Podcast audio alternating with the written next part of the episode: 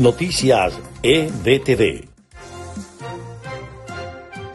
Estas son las noticias más importantes de Venezuela, Estados Unidos y el mundo a esta hora. Brian Nichols, subsecretario de Estado para el Hemisferio Occidental de Estados Unidos, ratificó el reconocimiento de su país a Juan Guaidó como presidente encargado de Venezuela. Sin embargo, destacó que la administración Biden y los aliados tienen como objetivo que Nicolás Maduro y la oposición legítima retomen las negociaciones en México.